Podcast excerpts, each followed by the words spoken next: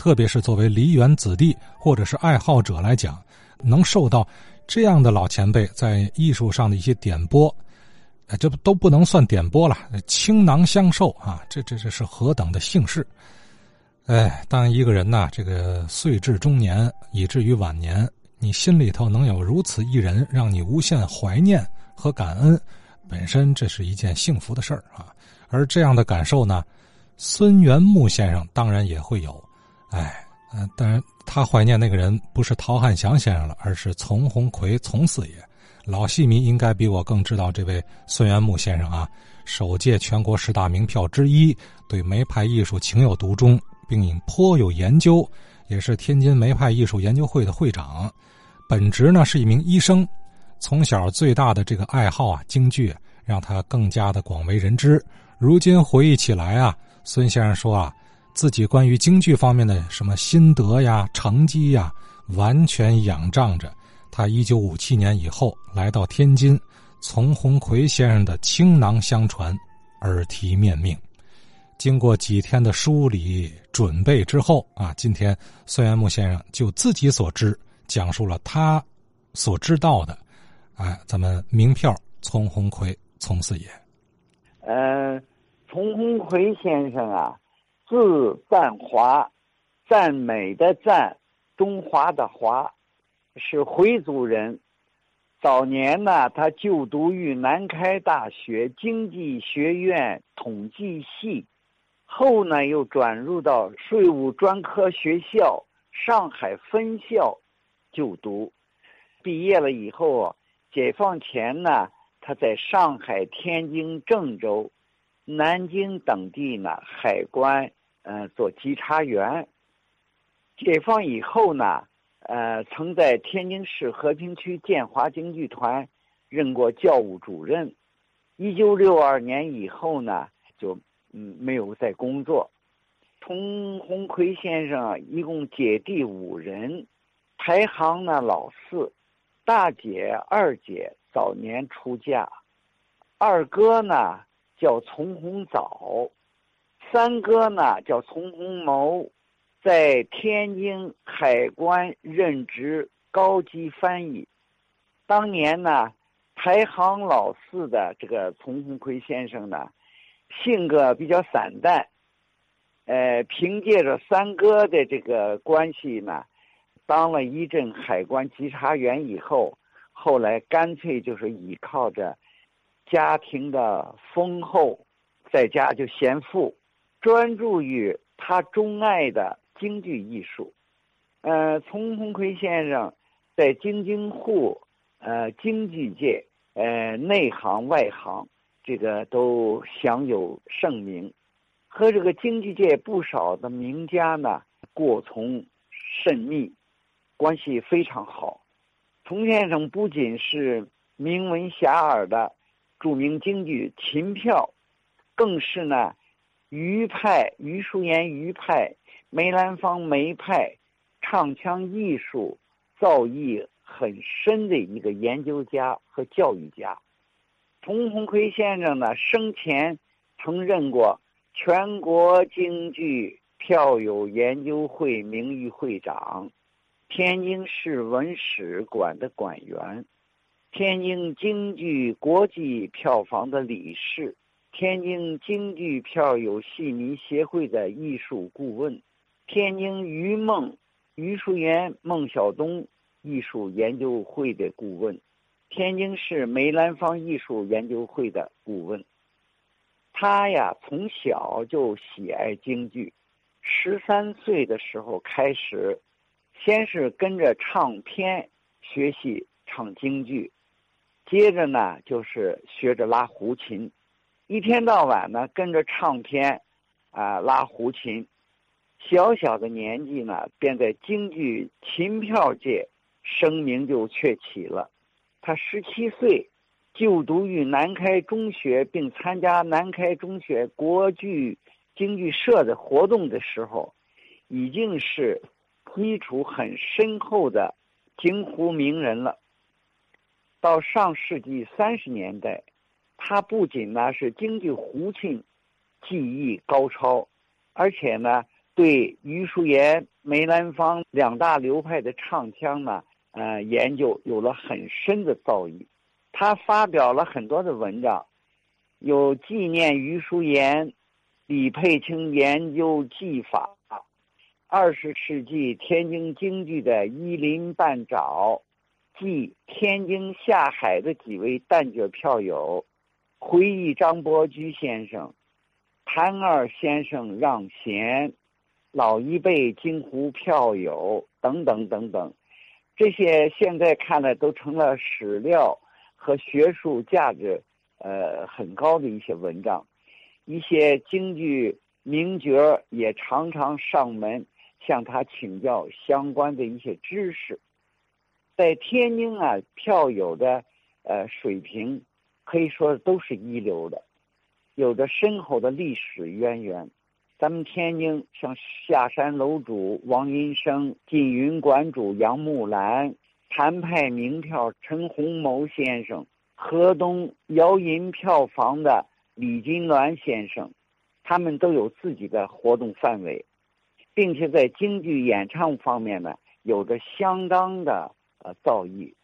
当初没有下海的丁志云和万国全，在天津也在名票范围之内，他们都与京剧名家关系密切。丁志云到后来拜了梅兰芳先生，陈洪谋与谭富英先生交情甚厚。金少山去世以后，他的行头全部是由天津咱们名票万国全重金购买的。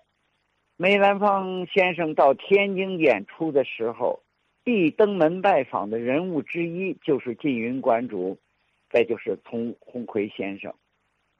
京剧演员呢，到哪里都是应该凭着真本事，票友也是如此。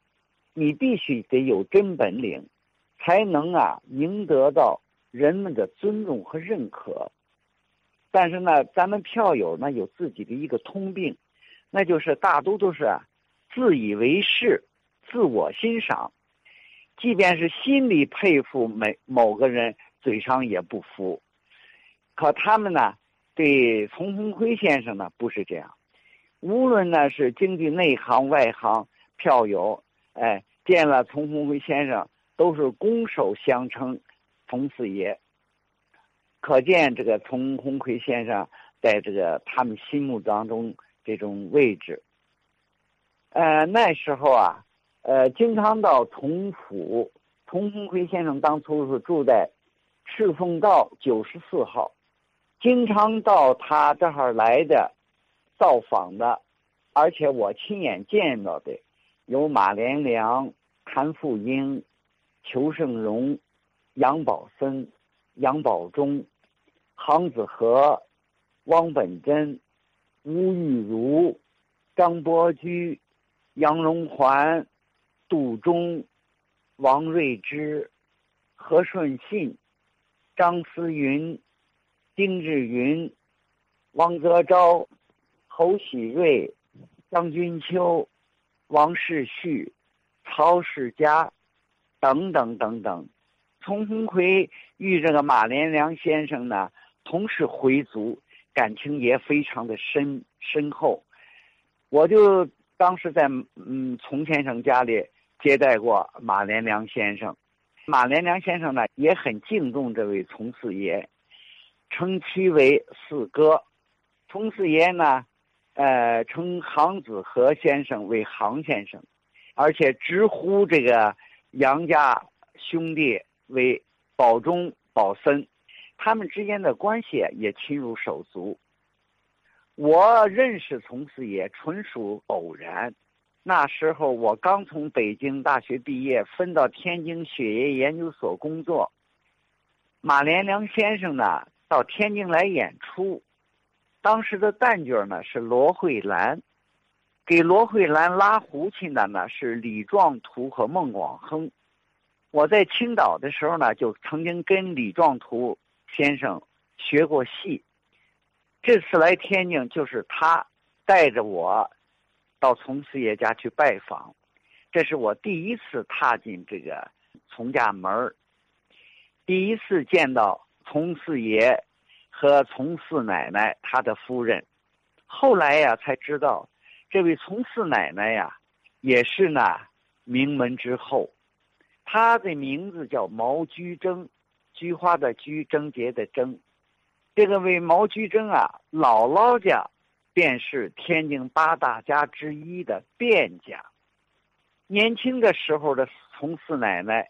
是南开女中的校花，而且呢是邓颖超老领导的同学。我自从到了那个从家以后呢，这二老呢也对我呃非常的好。后来我才了解到，他们两位膝下无儿无女，一度呢让我住在他们家，与他们朝夕相处了五年。在这段时间里，白天我在单位上班，晚上就回到同府。呃，吃完了饭以后，往往每天晚上家里是高朋满座，等着客人散去，已经是十一点、十二点了。从此也一有时间呢，就为我详细的讲解这个梅派唱腔，让我受益匪浅。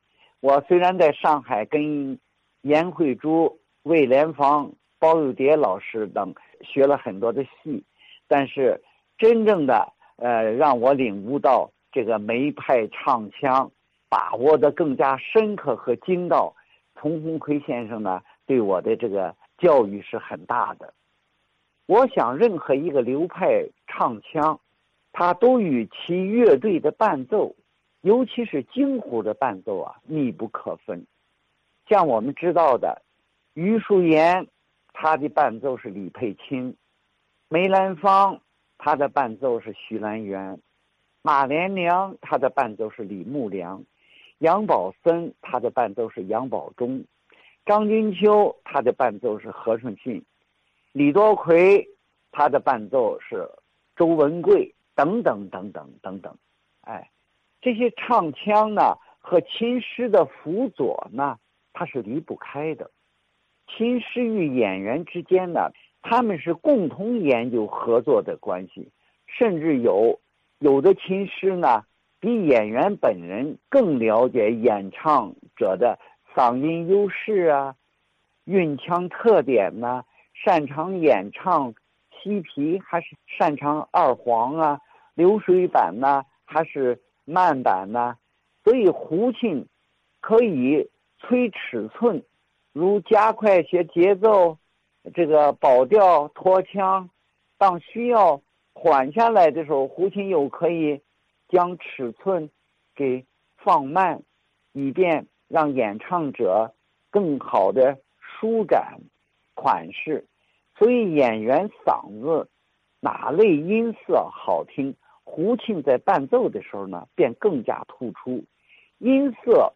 不太好的，又可以通过胡琴来弥补缺陷。演员的演唱与胡琴伴奏若即若离，有时是合唱，有时是主旋律与副调。这个伴奏为演唱者呢锦上添花。从此也为我细讲了这些，呃，演唱啊与过门啊、垫头啊的关系。气口的巧妙的安排等等等等，令我呢在这个演唱上呢确实有了一个飞跃的提高和认识。这个长期的与从和这和这个从四爷相处，我了解他，这个性格非常开朗，为人直爽，他是骨子里呢是一个呃乐天派的老顽童。他对艺术的执着和追求，刻苦钻研的这个精神呢，令人钦佩。他一生练功钻研不辍，为了练好胡琴，李弦拉弓有列锦丝之音色，他甚至呢手不离琴，直到自己满意为止。他呢，尤其是对李佩卿。这个伴奏的十八张半唱片，用功最久。后来他拜了李李佩卿为师，深得呢其中的一些三位。佟四爷与香港的钱培荣关系甚厚。钱培荣呢是孟小冬的入室弟子，录有大量的孟小冬说戏的录音。嗯，童四爷与钱培荣之间的来往，共同切磋余派声腔艺术。童四爷，呃，还和这个梅先生操琴的这个徐兰元、王少卿交往也是非常这个过密，经常在一起研究唱腔。所以呢。我的印象当中，这位丛鸿奎先生，呃，是余派梅派声腔上的一位呃权威级的人物。到他家里来的，除了刚才我说的是京剧名家呀，他的广交朋友，什么，呃，像书法家吴玉如，是他家中的座上客。就到了文化大革命期间。童先生都住到地下室里了，吴玉如先生还让我去给他捡那个人家单位上写大字报剩下的那个报纸来练字，这都成了笑谈了啊！这个名票张伯驹先生从北京专程到这个天津呃来拜访这个童四爷的时候呢，是我和童先生两人到火车站。去接的这位张伯驹先生，我呢作为一个上海人，外乡人吧，所以来到天津呢，工作也好，生活也好，感到很孤独。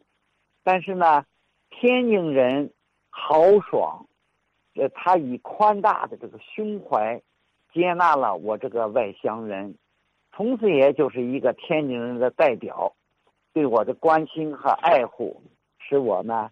心存感激，呃，是天津这块土地，天津人养育了我，让我在京剧上，呃，有这么大的这个成绩，我非常的感谢这个天津人。所以呢，呃，我在天津生活，在丛先生家里生活了那么多年，自己感到呃一点也不孤独，这而且呀，学到了很多的知识。从四爷他的名声也好，他的待人接物也好，那是人所共知的。另外呢，在这儿呢爆料一个小的笑话，号称从四爷的从先生有个外号，叫外号叫虾米海，虾米海，为什么呢？就说他这个人呢，大大咧咧。嗯，举一个例子的话，他这个大大咧咧虾米海表现在什么地方呢？他在同一个时间，他可以和三个人来约会，答应这三个人。我就曾经问过他，我说：“那你到底这跟谁？”他说：“那嗯，他考虑吧，他说那谁先来接我，我就跟谁去吧。”这这这这这就是一个小小的笑话，就是说明他这个人呢，开朗，没有说斤斤计较这一说。所以他在外边人缘才那么好。呃，前几天咱听到的是丛玉清丛阿姨啊，以家人的角度回忆自己的这位四叔啊。那么今天呢，孙先生是从一个晚辈学生，呃，并且真正是这个入室弟子的角度哈，对从四爷艺术啊、社交啊，包括他这个性格呀、为人处事啊等等多方位的这个回忆。之后我就觉得。哎，这位曾久居赤峰道泰丰里的老前辈丛鸿奎先生的这个形象啊，特别能更加的鲜活，是吧？呃，尤其是像我这样啊，无缘和这些老前辈相见相识的人来说，仿佛已经和呃丛老先生更加熟络了，是吧？昨天呢，有一位马洪先生。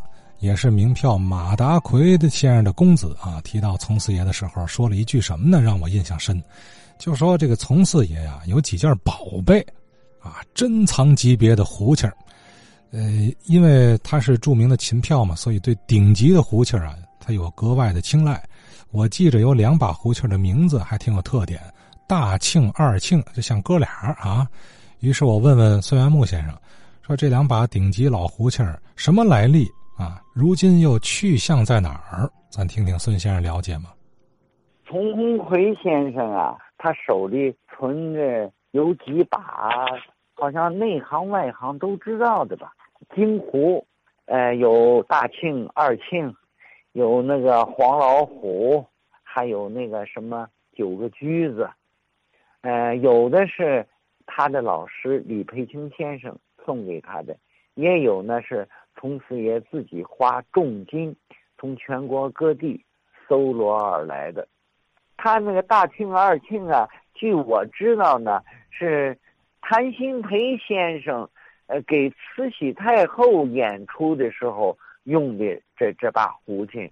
呃，我对这个东西因为不不是特别精心，只是听别人这么说。他自己本人我也没问他本人，他也没跟我说。反正他呃能看得出来，他对这几把胡琴就是非常珍贵。每次那个马连良、谭富英到天津来演出，给谭富英拉琴的那个叫王瑞之先生，王瑞之先生要借他这把呃大庆或者二庆。每次都是呃，在中国戏院拉完了以后呢，完璧归赵的时候呢，就是我从中国戏院王瑞之先生交给我给带回这个铜府，交给他。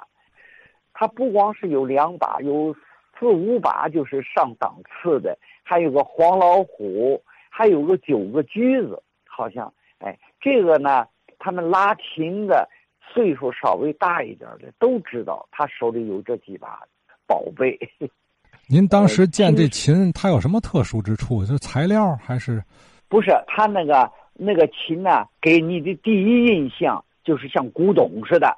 哎呀，那个那个不像那人家那个新的胡琴那么漂亮，那个做工那么漂亮，就是一把普普通通胡琴，上面那个土啊。它不是土，实际上就是拉的年头多的那个松香，是吧？嗯，松香给爆的。反正你要拿到手里一看，就是不怎么起眼的一把胡琴。它没有什么闪光点，也没有什么独到之处。我的印象啊，二庆比一般的胡琴尺寸稍微小一点儿他们会拉胡琴说，过去那老胡琴呢。尺寸都比较小，它因为小，它的它那个调门才能高啊。你要是大筒子的话，它那个调门就没有那么高了，是吧？就是有一种历史的包浆在上头，一看是个老东西，就像是好像从土里头埋着拿出来的一样，就给人这么一种印象。哎，上面其实呢都是松香。现在有的那个新的胡琴呢。有人要想让让他做旧，让他看着像老东西，他不就是往上用松香往上喷松香，这样的话就显得那胡琴老。但是这里几把胡琴呢，到后来这个下落呢，我也可以给你透露点就是中国京剧院那个《红灯记》剧组，知道吗？李奶奶唱的《十七年》，嗯，你爹他姓张。当当根儿那个调门太高，一般的胡琴拉不上去，只有他这个胡琴能拉上。当年你想当谭鑫培要给慈禧太后唱的话，那个调门就像像老唱片那个调门啊，对吧？哎，一般的胡琴拉不上，哎，嗯，他们早就惦记着他这把大庆二庆，那个当时就有人提出来了，呃，大庆二庆，那个能拉这个调门。那个后来不是中国京剧院到就到天津来，就是来索要这把胡琴。当时让那个丛先生把这两把胡琴卖了，这个价格呢，你比方要用现在的话说，这这把就值十万，嗯。那这二百块钱就就那那那当时那个年代那个那种时候都在呃砸四旧都那那胡琴戏校那些胡琴都都都都都砸了都什么的他这几把胡琴能保住人家来买这就算不错别说二百块钱二十块钱也赶快卖了不就完了吗？哎，他因为当时那个年代时代不一样，哎，据说是天津京剧团还。把他一把胡琴也给买走了，因为呢，这个当初会拉胡琴的这些老人呢，惦记他这把胡琴的不是一个人、两个人，呃，据说呀，大庆、二庆可能还还还还有，那个九个驹子还有黄老虎就不知道，具体的，因为我也不拉琴，我对这方面说说老实话，关心就不是特别够。呃，咱听这几把珍藏级的胡琴啊，呃，让我想起来刘慎武刘老过去提到那个达仁堂的岳兆基先生收藏的是九把是几把那个顶级的小提琴的事儿了，呃，还有李琴安先生收藏的七张古琴的事儿啊。